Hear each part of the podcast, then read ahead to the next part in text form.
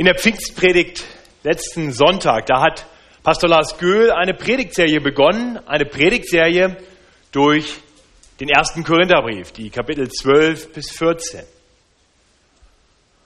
Dieser Brief ist ein interessanter Brief, weil Paulus ihn an eine junge Gemeinde schreibt, die, naja, eine Vielzahl von Problemen und Herausforderungen hat. Und Paulus schreibt in diesem Brief und spricht dann diese verschiedenen Problemfelder an mit dem Ziel, der Gemeinde dabei zu helfen, biblischer zu denken und zu leben. In Kapitel 1, gleich zu Beginn, da spricht er zum Beispiel an, dass die Gemeinde doch nach Einheit streben sollte und er kritisiert spalterische Tendenzen. In Kapitel 5, da spricht er eine skandalöse Sünde an, die es in der Gemeinde gibt und erklärt der Gemeinde, wie sie damit umgehen soll. In Kapitel 7 nimmt er dann Stellung zu einer Frage, die es in der Gemeinde offensichtlich gab, nämlich wie man umgehen soll mit Ehe und Ehelosigkeit. Ist es gut oder schlecht zu heiraten?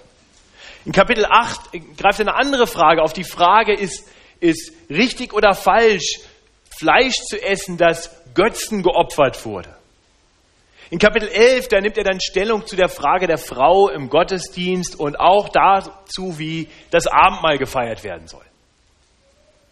Und dann in den Kapiteln 12 bis 14, da greift er jetzt das heißeste Thema von allen an. Er packt dieses heiße Eisen an und sagt zu Beginn über die Gaben des Geistes aber. Will ich euch, liebe Brüder, nicht in Unwissenheit lassen. Lars hat letzte Woche schon betont, dass das Erste und Grundlegendste, was Paulus dann betont, das ist. Nämlich, dass letztendlich nicht so wichtig ist, welche Geistesgaben jemand besitzt, sondern dass die alles entscheidende Frage ist, ob jemand den Heiligen Geist hat, ob jemand vom Herzen, mit dem Herzen glaubt und mit dem Munde bekennt, dass Jesus Christus Herr ist. Und nachdem Paulus gesagt hat, das ist die grundlegendste Offenbarung des Heiligen Geistes, greift er dann in den Versen 7 bis 30, also in dem heutigen Predigtabschnitt, die Frage auf, warum haben wir dann Geistesgaben überhaupt? Wozu sind sie gut? In Kapitel, in, in Vers 7 haben wir quasi eine Überschrift, in der uns Paulus eine grundsätzliche Antwort gibt, nämlich dass, ist, dass diese Gaben, diese Offenbarungen des Geistes gegeben wurden zum Nutzen aller. Dann in Versen 8 bis 11 und noch einmal in den Versen 28 bis 30 des Predigtextes sehen wir, dass es eine Vielzahl von Gaben gibt. Dann in Versen 12 bis 14, da erklärt Paulus, dass diese Vielfalt an Gaben nichts daran ändert, dass wir zusammengehören, dass wir ein Leib sind. Diese Vielfalt sollte uns immer noch vereinen und nicht trennen. Und dann in dem Hauptteil dieses Kapitels, in den Versen 15 bis 27, da kommen dann zwei konkrete Anwendungen. Und die untergliedern sich in die Verse 15 bis 20, wo Paulus betont, niemand ist überflüssig. Jeder wird gebraucht. Und in Versen 21 bis 27, niemand ist unabhängig. Jeder braucht auch die anderen. So, das ist eine, vielleicht eine etwas komplizierte Struktur, deswegen steht sie da, sodass Sie das sich kurz einprägen können. Denn anhand dieser Struktur möchte ich jetzt durch, die, durch diesen Predigtext durchgehen mit Ihnen. Und ich hoffe, dass wir dann alle erkennen werden, dass Gott uns als Gemeinde, dass Gott jede Gemeinde mit vielfältigen Gaben beschenkt hat, um der Gemeinde als Ganzes Gutes zu tun und gerade durch die Vielfalt die Einheit zu fördern. Darum soll es gehen. Zuerst sehen wir in, in Vers 7 wirklich diese Überschrift, wo Paulus, nachdem er schon auf einige Gaben eingegangen ist, in dem Abschnitt, den wir letzte Woche betrachtet haben, in einem jeden offenbart sich der Geist zum Nutzen aller. Das ist der Grund, das ist der Zweck, warum Gott Geistesgaben gibt, zum Nutzen aller diese Offenbarungen des Geistes. Und wenn wir über Geistesgaben nachdenken, dann möchte ich gleich zu Beginn einfach uns eine, eine wichtige Information weitergeben, die vielleicht nicht jedem sofort klar ist. Das Wort Geistesgaben ist eigentlich kein biblisches Wort. In Vers 1, wo davon scheinbar die Rede ist, da geht es um geistliche Dinge. Er will uns über geistliche Dinge nicht im Unklaren lassen. Ja, das ist ähm, also eine, eine allgemeine Aussage. Und dann im Fortgang bei diesem bekannten Wort Charismata oder Charisma, da geht es nicht um Geist, denn Charis ist nicht Geist. Charis ist, weiß es jemand, was ist das? Gnade, sind Gnadengaben. Sind Gnadengaben, die uns gegeben wurden. Und, und das ist schon wichtig, weil es betont, dass was wir haben, die Gaben, die wir haben, die haben wir empfangen aus Gottes freier Gnade. Und die hat er uns gegeben, und das betont Vers 7, zum Nutzen aller. Also nicht als Spielzeuge für uns selbst. Das ist eine grundlegend wichtige Erkenntnis. Gnadengaben gegeben zum Nutzen aller. Das sind die Offenbarungen des Geistes. Und dann greift Paulus in Vers 8 einige dieser Gaben auf. Ich möchte diesen einen Abschnitt lesen. Ich werde viele Abschnitte nicht im Detail lesen. Sie können mit einer offenen Bibel mir folgen und vielleicht mitlesen. Aber diesen Abschnitt möchte ich lesen, einfach damit wir mal einen Eindruck nochmal bekommen von diesen verschiedenen Gnadengaben. In dem einen, schreibt Paulus, wird durch den Geist gegeben, von der Weisheit zu reden. Dem anderen wird gegeben, von der Erkenntnis zu reden, nach demselben Geist. Einem anderen Glaube in demselben Geist. Einem anderen die Gabe, gesund zu machen, in dem einen Geist. Einem anderen die Kraft, Wunder zu tun. Einem anderen prophetische Rede. Einem anderen die Gabe, die Geister zu unterscheiden. Einem anderen mancherlei Zungenrede. Einem anderen die Gabe, sie auszulegen. Dies alles aber wirkt derselbe eine Geist und teilt einem jeden das Seine zu, wie er will. Wer die Listen der Gnadengaben in der Bibel kennt, der weiß, diese Liste, die hier genannt wird in den Versen 8 bis 11, die ist genauso wenig vollständig wie die in den Versen 28 bis 30. Es geht Paulus hier ganz sicher nicht um eine vollständige Auflistung aller vorhandenen Gnadengaben. Es geht ihm hier einfach darum, einige Gnadengaben anzusprechen und uns die Vielfalt zu zeigen. Und doch ist es interessant, sich einige dieser Gaben mal anzuschauen, weil uns das vielleicht hilft, nochmal Gnadengaben etwas genauer biblisch-theologisch einzuordnen. Vers 8 nennt uns zwei Gnadengaben, nämlich die Gabe von der Weisheit zu reden und auch die Gabe von der Erkenntnis zu reden. Ja, die Wörter, die dahinter stehen, die finden sich nirgendwo sonst im Neuen Testament. Wir können uns sicherlich einiges vorstellen, was das bedeutet, aber ein konkretes Beispiel dafür haben wir nicht. Genauere Erklärungen haben wir nicht. Es bleibt so ein bisschen im Unklaren. Vers 9 nennt die Gnadengabe des Glaubens. Damit ist wahrscheinlich ein besonders starker Glaube gemeint.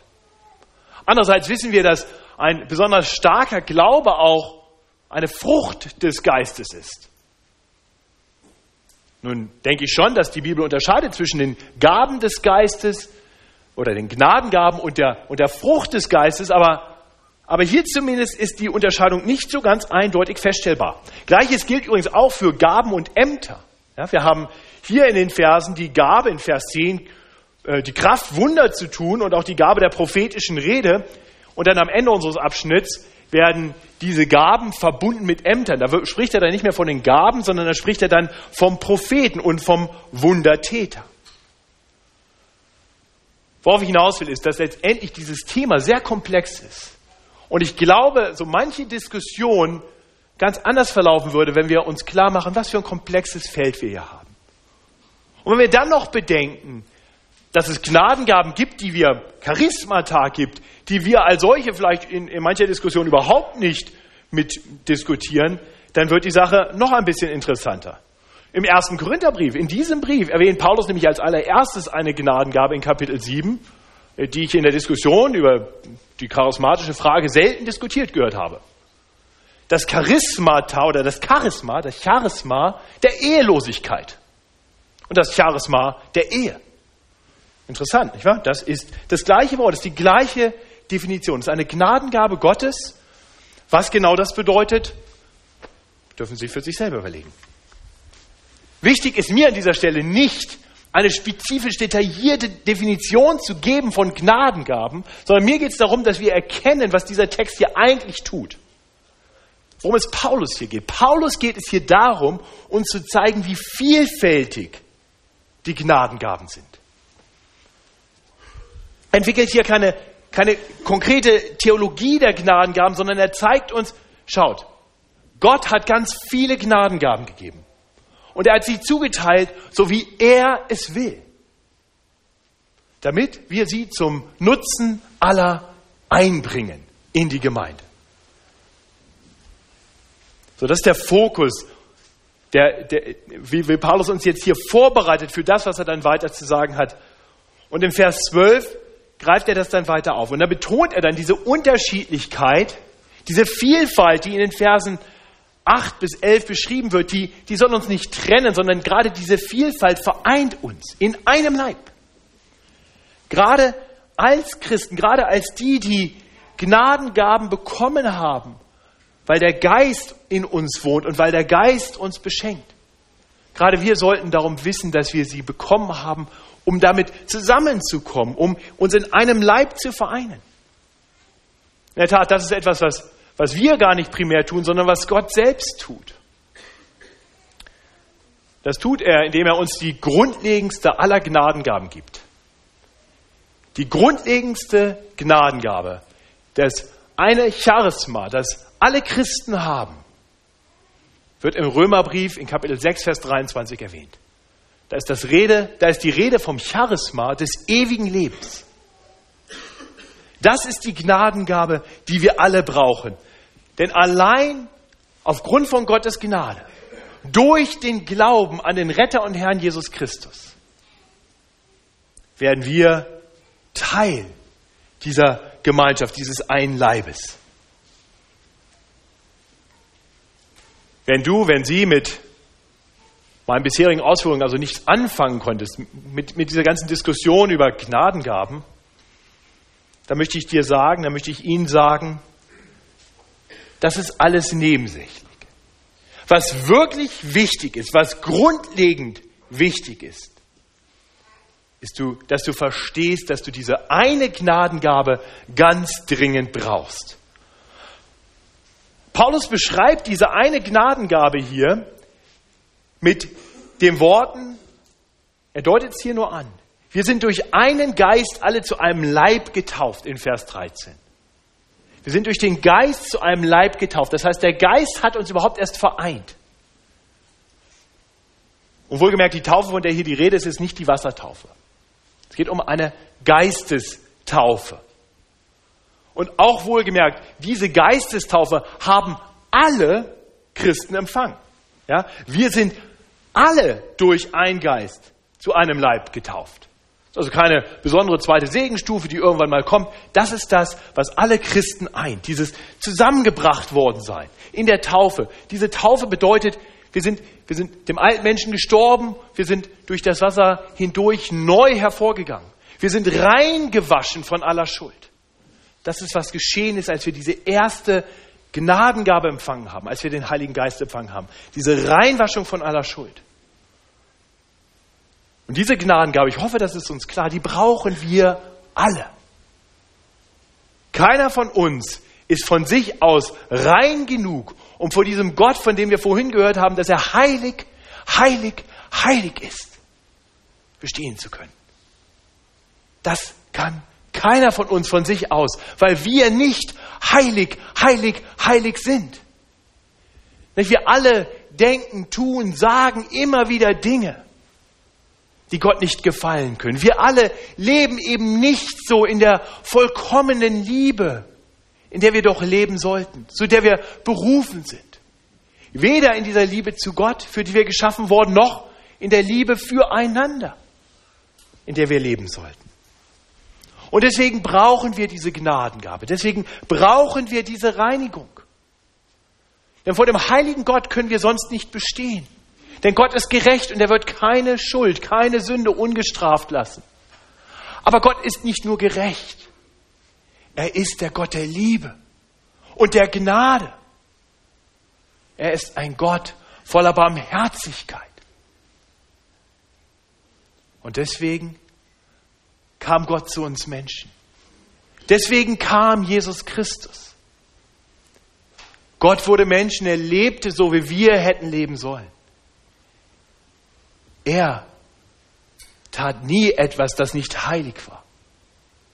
Und dann ging er, der eine Unschuldige, ans Kreuz. Dazu war er gekommen. Er ging ans Kreuz, um dort Schuld auf sich zu nehmen, unsere Schuld auf sich zu nehmen. Damit wir rein sein können, befreit sein können, rein gewaschen sein können von unserer Schuld, so dass wir vor Gott bestehen können. Hier in diesem Leben und für alle Ewigkeit. Denn das ist die große Zusage Gottes. Das ist die Gnadengabe des ewigen Lebens, die wir hier schon empfangen. Wer zu Jesus Christus gehört, durch seinen Glauben an ihn, wer ihm nachfolgt als seinen Herrn, der darf wissen, er hat dieses ewige Leben schon. Und das ist ein Leben, das Bestand hat, selbst durch den Tod hindurch und uns bringen wird in eine neue Welt, in eine neue Situation, wo wir kein Leid, kein, keine Traurigkeit, keine Tränen mehr haben werden, sondern nur noch die Herrlichkeit Gottes erleben werden. Und so ist meine grundlegendste Frage für dich heute Morgen. Hast du diese Gnadengabe empfangen? Kannst du mit Sicherheit sagen, ja, ich habe den Heiligen Geist empfangen. Ich bin ein Kind Gottes. Ich habe ewiges Leben. Wenn du dir nicht sicher bist, dann möchte ich dich bitten, nimm dir Zeit und denk darüber nach, wie du zu dem einen, der uns dahin bringen kann, zu Jesus Christus stehst. Lies Gottes Wort und erfahre, wer Jesus Christus wirklich ist. Warum er zu uns Menschen gekommen ist, was er getan hat und wozu er dich aufruft. Das ist die wichtigste Frage, die du dir jemals stellen kannst und auf die du unbedingt eine Antwort finden musst. Ich bin gerne bereit, dir dabei zu helfen. Lars Göhl ist gerne bereit, dir dabei zu helfen und viele andere von uns sind gerne bereit, mit dir ins Gespräch zu kommen, wenn du Fragen dazu hast. Das ist grundlegend. Wir brauchen die Gnadengabe des ewigen Lebens. Und die beginnt, diese Gnadengabe bekommen wir und dieses ewige Leben beginnt dann mit der Bekehrung, mit der Bekehrung hin zum Herrn Jesus Christus, dem wir dann nachfolgen, auf den wir dann hören wollen. Und das tun wir dann in der Gemeinschaft der Gemeinde, die hier beschrieben wird als sein Leib.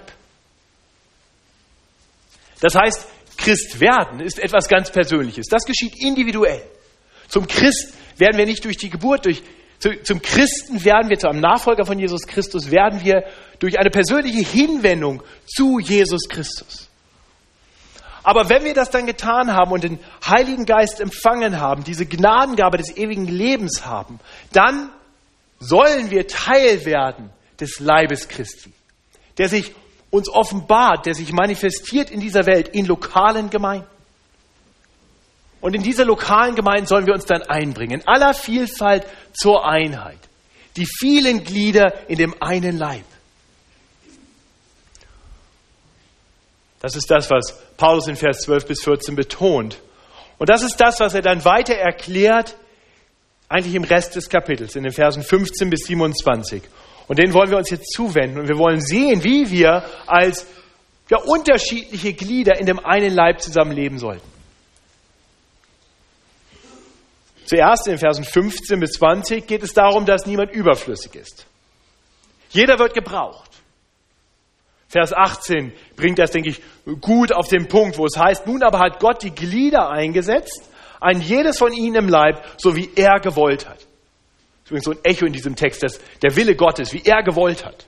Er hat uns die Gaben gegeben, wie er gewollt hat. Er setzt uns ein, wie er gewollt hat. Und, und er spricht dann in sehr bildhafter Sprache hier davon, dass wir zwar eins gemacht, aber nicht gleich gemacht wurden. Wir sind unterschiedlich, und gerade in der Unterschiedlichkeit vereint zu einem Leib. Die Unterschiedlichkeit führt manchmal dazu, dass manche den Eindruck bekommen können, ich gehöre nicht dazu. Die sind alle so, ich bin eher so. Ja, so in der, in der Gemeinde der Hände, wo, wo alle ganz aktiv sind, packen an, jeder wird tätig. Da mag es vielleicht jemand geben, der sagt, ich habe nicht die Fähigkeiten dazu oder ich habe auch nicht, die, nicht mehr die Kraft dazu. Ich werde hier nicht gebraucht. Ich gehöre hier nicht dazu. Oder vielleicht in der Gemeinde der Augen. In der Gemeinde der Augen könnte es sein, dass alle intensiv in der Bibel lesen, studieren, studieren, studieren und theologisch diskutieren. Und der theologisch gut geschulte fühlt sich wohl und andere, weniger gebildete, belesene Menschen, die mögen denken, dass ihnen vielleicht noch was fehlt, dass sie irgendwie nicht dazugehören.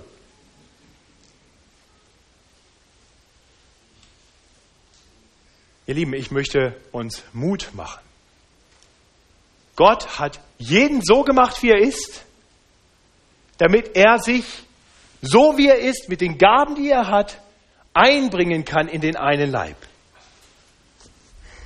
Manche haben Einschränkungen. Manchen fällt es vielleicht schwer, auf eine lange Predigt zu hören.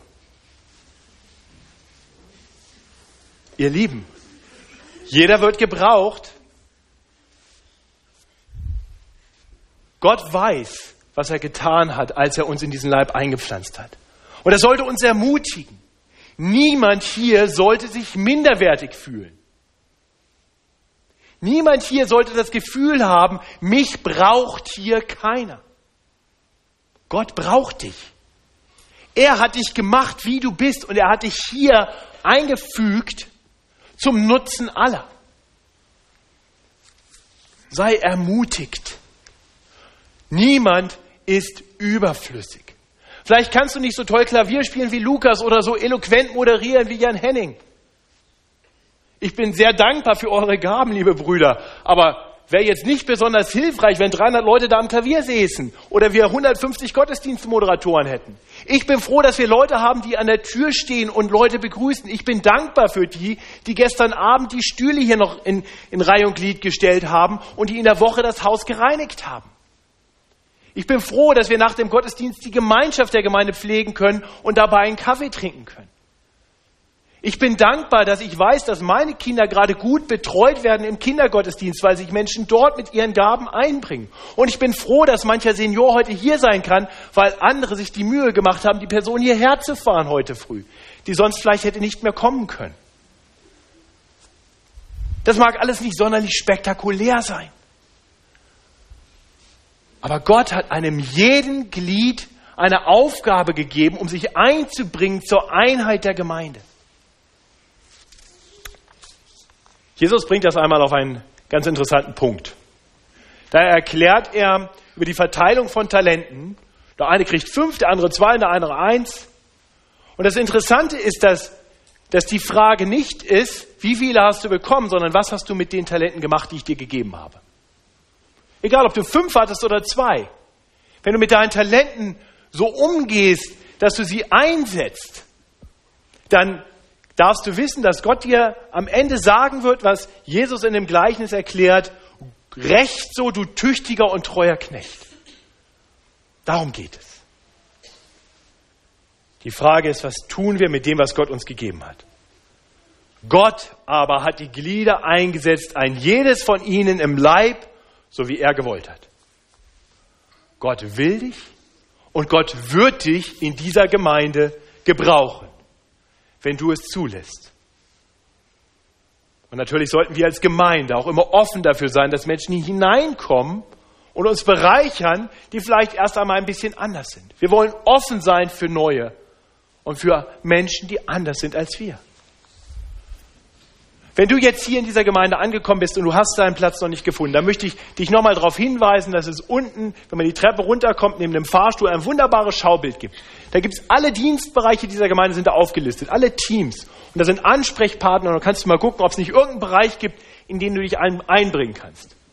Ganz aktuell brauchen wir jemanden, der die Küche übernimmt, der das Bistro übernimmt, der dafür sorgt, dass wir bei besonderen Veranstaltungen auch was zu essen haben. Wir brauchen Hilfe im Sekretariat. Wir brauchen Leute, die sich handwerklich engagieren können in der Gemeinde.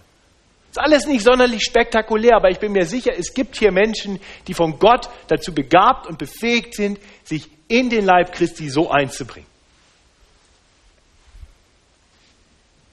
Bei all diesen Dingen geht es sowieso nicht um Selbstverwirklichung, um irgendwas Spektakuläres, was Aufmerksamkeit auf dich zieht. Worum es wirklich geht, ist die Erbauung der Gemeinde. Das wird im Fortgang in diesem Kapitel noch sehr viel deutlicher werden. Und wir haben es in Vers 7 schon gelesen. Zum Nutzen aller. Ich möchte uns ermutigen, so miteinander zu leben, uns einzubringen mit dem, was Gott uns gegeben hat. Nachdem Paulus also in den Versen 15 bis 20 betont, dass kein Glied im Leib Christi überflüssig ist, betont er dann in Vers 21 bis 27, dass auch niemand unabhängig ist von den anderen und ohne die anderen leben kann. Herr Paulus ermahnt hier wohl vor allem die, die sich für besonders begabt, für besonders wichtig halten. Und das mag ja so sein, dass manche ja offensichtlichere, sichtbarere, bemerkenswertere oder bemerkbarere Gaben haben. So wie Lukas, wenn er am Klavier sitzt, der einfach mehr auffällt als die, die gerade unten den Kaffee kochen. Wiederum, das ist gut, dass wir Menschen in diesen verschiedenen Bereichen haben, aber keiner sollte sich zu wichtig nehmen. Denn die Gaben haben wir allein aufgrund von Gottes Gnade bekommen. Und wir haben sie bekommen, damit wir sie investieren, einbringen in den Leib. Das heißt, wenn du dich für besonders begabt hältst oder es vielleicht auch bist, dann nimm das dankbar zur Kenntnis und erkenne aber auch an, dass damit einhergeht eine besondere Verantwortung. Eine Verantwortung, deine Gaben nun zu investieren zum Wohle anderer. Das war das Problem in Korinth. In Korinth gab es Menschen, die meinten, sie hätten eine besondere Gabe und sehr wahrscheinlich vom Kontext Vers 12 bis 14, sehr wahrscheinlich war das die Zungenrede. Da waren Leute, die redeten in Zungen und ich will gar nicht darüber diskutieren, ob es das heute noch gibt oder nicht. Die hielten das für besonders wichtig und meinten, alle anderen wären minderwertig, die das nicht täten. Und sie bräuchten die anderen eigentlich gar nicht. Und Paulus stellt ihm entgegen und sagt, das ist ungeistliches Verhalten. Das Auge kann nicht sagen zu der Hand, ich brauche dich nicht. Oder auch das Haupt zu den Füßen, ich brauche euch nicht. Vielmehr sind die Glieder des Leibes, die uns die Schwächsten zu sein scheinen, die nötigsten. Interessant, nicht wahr? Paulus hat dann vorhin erklärt, dass Gott den Leib in aller Vielfalt so zusammengefügt hat, wie es in Vers 25 heißt, damit im Leib keine Spaltung sei, sondern die Glieder in gleicher Weise füreinander sorgen. Das heißt, der Missbrauch, den Paulus hier anprangert, ist, wir nehmen unsere Gabe und machen uns besonders wichtig damit und, und sagen, wir brauchen die anderen nicht. Und das, was Paulus betont ist, was Gott eigentlich wollte, damit er euch so unterschiedlich gemacht hat, ist, euch zusammenzustellen, sodass ihr zusammen euch so ergänzt, dass mehr draus werden kann, als ihr alleine jemals hinkriegen würdet. Das heißt, du, der du vielleicht heute hier bist und eher ein sehr unabhängiger Mensch bist, meinst, du brauchst die anderen gar nicht? Oder nur sehr bedingt Ich glaube, die Grundfrage ist nicht, was du brauchst. Die Frage ist, warum hat Gott dich so gemacht, wie er dich gemacht hat? Und wie will er dich gebrauchen? Lieber Freund, lass dich einfügen in den Leib. Sei nicht ein einzelnes Glied, sondern werde ganz bewusst Mitglied mit anderen. Und bring dich ein zum Wohle aller. Und, und in deiner Selbstständigkeit Tu nicht so, als wenn du immer alles selbst im Griff hast. Nach dem Motto leben, ich, ich komme schon alleine klar. Aber wir alle brauchen mal Hilfe. Wir alle brauchen mal die Ergänzung der anderen. Öffne dich. Bekenne deine Not. Nimm Hilfe an. Dafür hat Gott die Gemeinde so zusammengestellt, dass wir einander bereichern und helfen können. Wenn du heute stark bist, investier dich, damit die Schwachen mitgenommen werden. Wenn du schwach bist, mach deine Schwachheit bekannt, damit wir dich mittragen können. Wie begabt wir auch sein mögen, wir brauchen einander. Und das ist genau das, was Paulus zum Abschluss betont. Er betont, dass anhand von einigen rhetorischen Fragen, dass keiner alle Gaben hat. In der Tat, es ist Gott, der in seiner Gnade in die Gemeinde eingesetzt hat, verschiedene Personen in ihrer Unterschiedlichkeit, in ihrer unterschiedlichen Begabung. Gott hat die Gemeinde eingesetzt, erstens Apostel, zweitens Propheten, drittens, Wunder, äh, drittens Lehrer, dann Wundertäter, dann Gaben gesund zu machen, zu helfen, zu leiten. Mancherlei Zungenrede. Und dann kommen diese, diese rhetorischen Fragen. Sind alle Apostel? Und, und es ist völlig klar, die, die Antwort auf all diese Fragen muss immer Nein lauten. Sind alle Apostel? Nein. Sind alle Propheten? Nein. Sind alle Lehrer? Nein. Und als er uns dann am Ende an dem Punkt hat, dass wir das gemerkt haben, dass wir Nein sagen müssen, dann kommt die Frage, reden alle in Zungen? Ganz interessant, was Paulus hier tut. Ich will da nicht weiter darauf eingehen, aber wer behauptet, dass jeder in Zungen reden muss, um den Heiligen Geist zu haben, ich glaube, das ist eine Irrlehre. Also wenn du heute als Christ hier bist, dann darfst du wissen, Gott hat dich begabt und er hat dich in den Leib eingefügt. Und die wichtige Frage ist, lebst du so? Bist du ganz bewusst Mitglied mit anderen Gliedern an dem einen Leib? Bringst du dich mit den dir von Gott aus seiner reichen Gnade gegebenen Gaben ein zum Wohle aller? Lieber Freund, die Fülle, die Fülle Gottes, die Fülle im Leib Christi wirst du nur erleben, wenn du dich einfügst und einbringst. Dazu ruft uns Paulus auf. Ich bete.